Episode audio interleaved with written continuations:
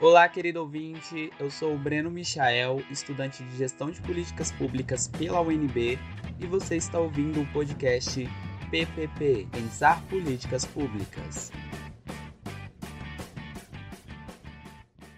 Sejam muito bem-vindos. Para você que está ouvindo pela primeira vez e não conhece o programa PPP, é um podcast apresentado por mim mesmo, Breno Michael, Sou estudante de Gestão de Políticas Públicas na Universidade de Brasília, tenho 21 anos e falo sobre assuntos que têm relação direta com pensamento de políticas públicas. Hoje é um dia especial para o programa, porque é o primeiro episódio e teremos contribuições incríveis. No tema de hoje, nós iremos falar sobre ações públicas para o enfrentamento das desigualdades de gênero e raça, com experiências subnacionais, nacionais e internacionais, com a participação especial da Rebeca Macedo, recém-formada em jornalismo.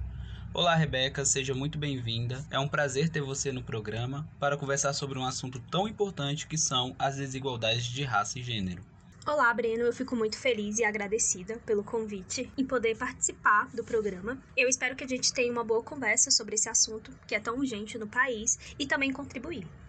Bom, Rebeca, o que mais te chama a atenção, né, quando nós tratamos de desigualdade de gênero e raça no país? Bom, Breno, nós temos um processo de exclusão e desigualdades no Brasil que afeta sobretudo as mulheres e principalmente as mulheres negras que vivem, né, nas periferias e favelas do país. E um dado recente da Oxford Brasil, é, que é um site de referência de estudo das desigualdades de gênero no país, diz que a situação dessa população é especialmente dramática porque sofre racismo racismo e ocupa os postos de trabalhos mais precarizados e tem mais possibilidades de sofrerem so é, violência. E então, Breno, sem esse enfrentamento dessa lógica injusta que deixa milhões de mulheres negras sem a possibilidade de exercerem minimamente seus direitos, o país não conseguirá o padrão de desenvolvimento mais equitativo e democrático e sustentável nesse país. Realmente, Rebeca, é, esse processo de exclusão, né, ele existe e para pensarmos esse fator excludente, trouxemos a contribuição da professora da Secretaria de Educação do Distrito Federal, Michele Rosa, formada em História e Sociologia com foco em raça e gênero pela Universidade de Brasília, e pedimos para ela explicar o contexto histórico né, da desigualdade racial no Brasil. Bom, é, a gente sabe que a dinâmica racial no Brasil ela se estabelece é, a partir da escravidão, né? Então todos os marcos que a gente vive hoje no Brasil têm aí sua raiz e seu pé na escravidão. Hoje nós temos trabalhos que têm origem escravocrata, temos vínculos sociais que têm origem escravocrata. Então assim palavras, é, gestos, é, comentários, todos eles que têm essa origem aí na escravidão e na ideia de que o negro é escravo, tem, é descendente de escravos, nessa ideia que a sociedade brasileira criou em volta disso, né? Então, acho que a primeira coisa que a gente tem que desmistificar é isso. Nós, negros, não somos é, descendentes de escravos. Nós somos descendentes de reis e rainhas, princesas. Nós somos descendentes de um povo que é um povo que criou a agricultura, um povo que desenvolveu um dos maiores é, impérios, né, que foi o Império Egípcio aí. Então acho que esse é o primeiro ponto que a gente precisa desmistificar na história do negro no Brasil. É, outro ponto que é bem relevante a gente dizer também, que é a questão da estética, né, pra, principalmente para as mulheres negras, é, alisar o cabelo, ter toda essa perspectiva de embranquecimento tem sido muito cruel. Então a gente vê uma sociedade brasileira que trata a pessoa negra como inferior, como não humana, como escrava, né? E para desconstruir isso, basicamente a gente precisa desconstruir todo o racismo estrutural e reescrever essa história, né? Que eu acho que tem muitos pensadores que têm tentado fazer isso e a gente faz isso cotidianamente dentro de sala de aula, né? No momento que você tem um professor, uma professora negra, no momento que você tem um aluno dentro de uma universidade federal que é negro, é, a gente começa a reescrever essa história, né? Então, como fazer isso? Políticas públicas que estruturem a sociedade, as cotas raciais estão aí. Políticas públicas que garantam o direito das pessoas negras estarem nos concursos públicos, dentro das vagas das universidades, é, dentro dos órgãos públicos, nos espaços de poder, deputados, presidentes, senadores. Isso tudo desconstrói esse estigma, essa ideia de que pessoas negras é, são inferiores dentro da sociedade brasileira. Além disso, perguntei a ela quais são os processos históricos que geram essa desigualdade de gênero.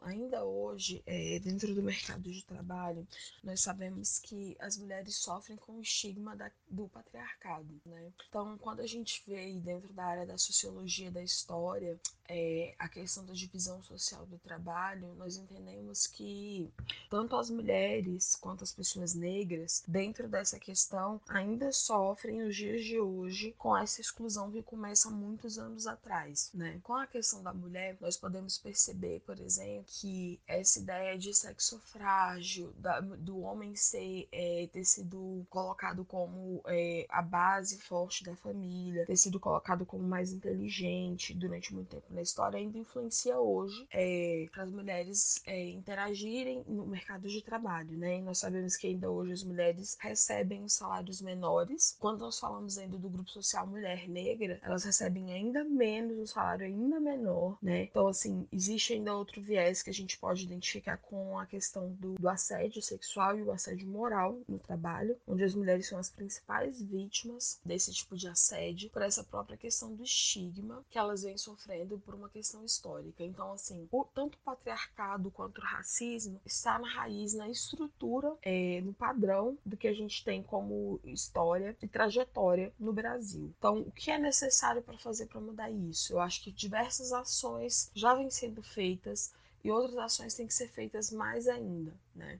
É inserir a mulher no mercado de trabalho, tentar cada vez menos vencer é, essa ideia de que mulher tem que ganhar um menor salário, né? É, vencer a questão racial, que a gente ainda tem muito pessoas negras que não conseguem atingir altos cargos de trabalho, né? É, e basicamente vencer o racismo estrutural e vencer essa estrutura de, de, de, de patriarcado, onde a gente ainda vê que velhos estigmas ainda influenciam. Então é um trabalho de formiguinha, assim, que a gente faz dentro das escolas, dentro de salas de aula e na nossa vida cotidiana. Além do que foi falado pela professora, é importante ressaltar que os cargos gerenciais, em sua maioria, eles são ocupados por homens, não é? Outro dado interessante, Breno, que deixa mais claro a questão de desigualdade de gênero, é que segundo o relatório da Oxfam de 2018, revelaram que as mulheres negras são as que pagam mais impostos no Brasil. E isso acontece porque no país, o processo de desigualdade, ele afeta mais as mulheres que vivem em periferias e favelas. E essas também já sofrem o racismo e a desigualdade de gênero nos espaços que elas frequentam e também ocupam cargos de trabalhos muito mais precários e por estarem mais vulneráveis também sofrem a violência como feminicídio.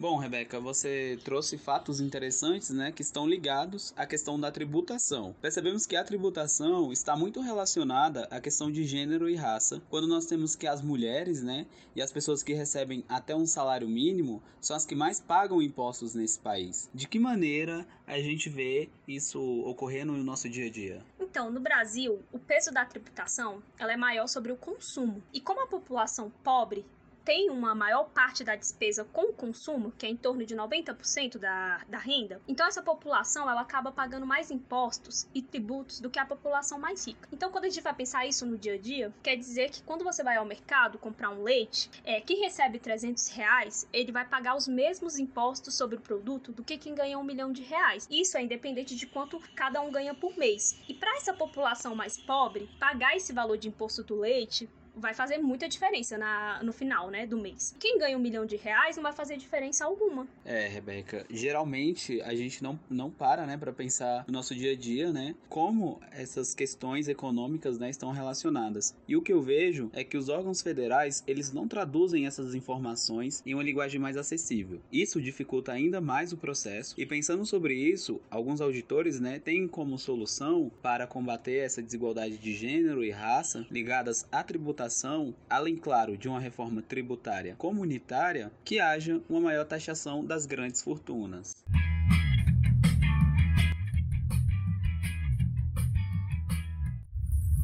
Bom, nossa conversa está sendo muito boa, né? Já tratamos aqui sobre a desigualdade no contexto histórico e como foi estabelecida essa dinâmica. Foi falado também um pouco sobre como a economia e principalmente na área da tributação aumenta essas desigualdades. Agora, eu vou perguntar para a nossa convidada quais são os espaços em que essas pessoas estão ocupando e inseridas na sociedade. Bom, Breno, a pergunta ela é muito relevante, porque quando tratamos, né, desses espaços, nós estamos falando sobre o direito à cidade. E como seria isso? Se a gente começar a pensar em que lugares podemos ocupar dentro da nossa cidade, vai depender do lugar onde a gente for. Porque se você for para a periferia, nas áreas de favela, quem vai ocupar ali são as pessoas negras, né? É porque é o lugar físico da subalternização. Agora, se você vai para as regiões mais afastadas, né, pelo centro da cidade, é, nós chamamos essa área de área de branco, né? Então, esses espaços são diretamente o que a sociedade determinou, quem deve ocupar tal lugar. Bom, Rebeca, é muito interessante você trazer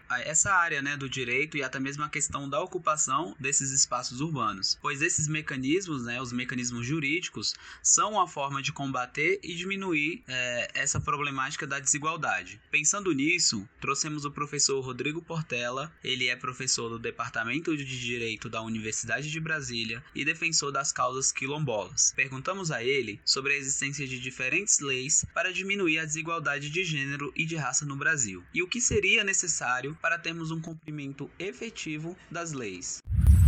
Bom, a primeira provocação, eu penso que, é, em termos de cumprimento efetivo das leis, a gente precisa também discutir as relações sociais, como elas estão estruturadas, né? É, embora tenhamos no último período, principalmente pós 1988, um conjunto né, de decisões políticas, não só decisões jurídicas, mas de decisões políticas de enfrentamento às desigualdades, em especial as desigualdades de gênero e raça, com medidas afirmativas né, de criminalização da violência é, a partir dessas, desses dispositivos raciais e de gênero, mas nós temos também que reconhecer o processo histórico né, de estabelecimento dessa hierarquização. Então, eu acredito que a, o instrumento jurídico ele é um, um instrumento importante para o enfrentamento dessa, dessa estrutura de desigualdade, porque primeiro reconhece né, a produção da diferença como um elemento de hierarquização das pessoas pessoas, a diferença como um instrumento de promoção da violência, de manutenção dos poderes, né? e enfrenta também uma, uma suposição de que basta uma igualdade formal. Então, acho que esse,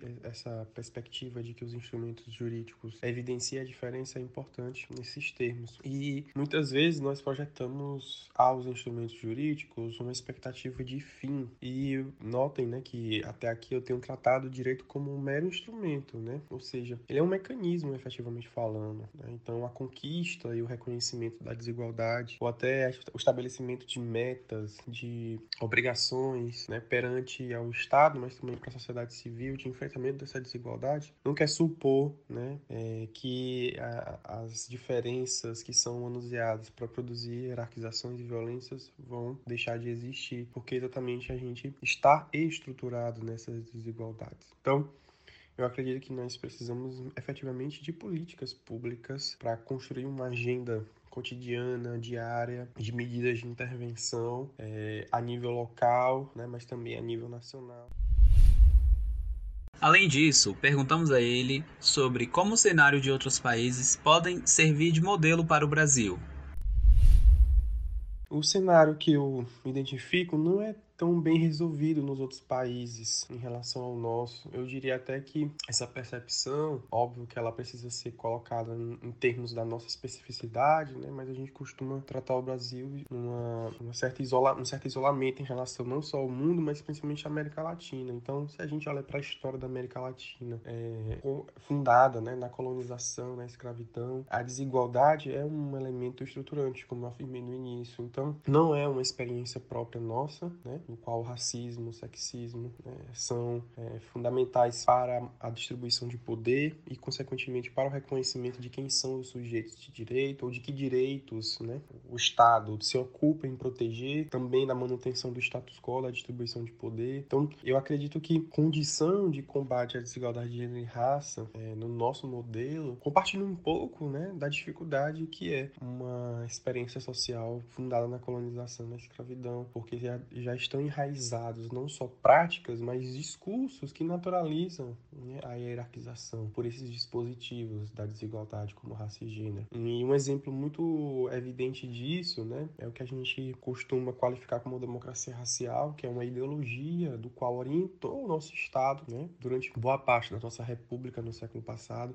em que o Estado brasileiro oficialmente reconhecia é, a suposta né, harmonização e pacificidade, pacificação, perdão, dos, suje dos sujeitos negros e dos sujeitos brancos, ou seja, que não existia tensão racial na nossa, na nossa experiência, de que enquanto identidade nacional nos constituía a miscigenação, o encontro harmônico dessas raças. Então, um exemplo é de estrutura né, dessa história da desigualdade, do qual nós somos frutos e, e, nos formata como comunidade política é a ideia de que somos todos iguais. E ela se impregna também no discurso jurídico, ela também orienta a prática das instituições. E como eu disse, né, foi por muito tempo um slogan institucional, foi muito tempo um, uma, uma estrutura discursiva que foi utilizada para impedir e bloquear né, políticas de enfrentamento à desigualdade.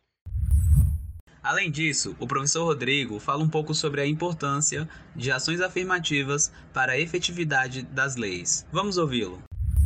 Concluo afirmando que o instrumento do direito não pode ser tido como um fim. O reconhecimento não basta, é necessário, né? Uma prática de inclusão e não só a inclusão dos sujeitos, mas a inclusão é, de discursos, de práticas de enfrentamento. Aí sim a gente consegue alinhar representatividade com mudança de compreensão das relações sociais. E a experiência é um elemento efetivo disso. Acredito que a política de ações afirmativas nas universidades públicas é um exemplo significativo de como que a gente passou a enfrentar o racismo como problema brasileiro de forma nacional, né? E saiu dos bancos das universidades, dos diagnósticos dos cientistas sociais e passou a ser uma agenda é, que extrapola o próprio movimento negro, que sempre denunciou muito da democracia racial desde os anos 70 e passou a ser uma agenda de Estado, né, que já estava presente na Constituição, mas que passou a ter um aparato é, normativo e de políticas públicas nas, nas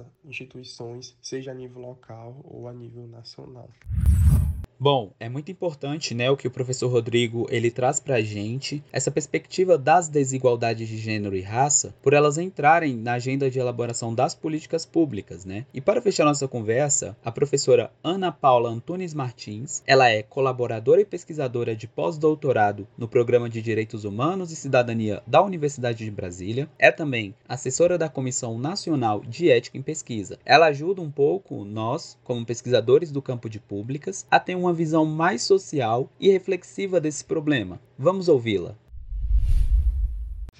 nós temos amplamente discutido no Brasil, com base em evidências, as desigualdades de gênero e raça são estruturais. O que, que significa dizer isso? Significa que são desigualdades constitutivas, que definem toda a organização da sociedade, nas mais diferentes dimensões. Significa dizer que, para onde quer que olhemos, para onde quer que vamos, veremos o racismo e o sexismo operando, para fazer com que bens e serviços públicos não sejam acessados de forma equânime. Você pode olhar para o mundo da arte, para a saúde, para a educação superior, para o trabalho doméstico, para os salários, para a população carcerária. A desigualdade de gênero e de raça estará lá. Então, a igualdade perante a lei, garantida pelos tratados e convenções internacionais e pela Constituição dos países democráticos, é, embora proíba essas discriminações, não produz os efeitos esperados. É por essa razão que nós precisamos de leis e políticas públicas que produzam ações afirmativas, como, por exemplo, as cotas raciais nas universidades e no serviço público. Também precisamos, por exemplo, de políticas de acesso à saúde sexual e reprodutiva, para que mulheres possam planejar e exercer a maternidade se e quando quiserem, com amplo acesso ao direito. Para isso, é preciso conhecer a realidade do país por meio do censo e outros levantamentos, e depois incorporar as principais necessidades da população no orçamento público. A nós, estudantes e profissionais do campo de públicas, cabe atenção às interseccionalidades nos mais diferentes setores de políticas públicas e o monitoramento constante das violações de direitos. Por último, manter na nossa agenda um olhar atento à participação social, às demandas históricas e contemporâneas dos movimentos sociais e outras formas de ativismo. O programa está chegando ao final. Nós tivemos uma boa discussão sobre um tema tão relevante e atual que são as desigualdades de gênero e raça, que ainda é tão presente no nosso dia a dia. Também queria agradecer a todos os professores que contribuíram para que o projeto saísse do papel e quero agradecer a você, Rebeca, pela sua participação especial. Acho que agregou muito. Muito obrigada, Breno, pelo convite. Eu me sinto muito feliz em participar do primeiro episódio. Eu espero que o tema seja cada vez mais debatido no nosso país e que também ocorra uma mudança. E muito obrigada a todos que ouviram até aqui. Obrigado a você que acompanhou até aqui e até um próximo episódio.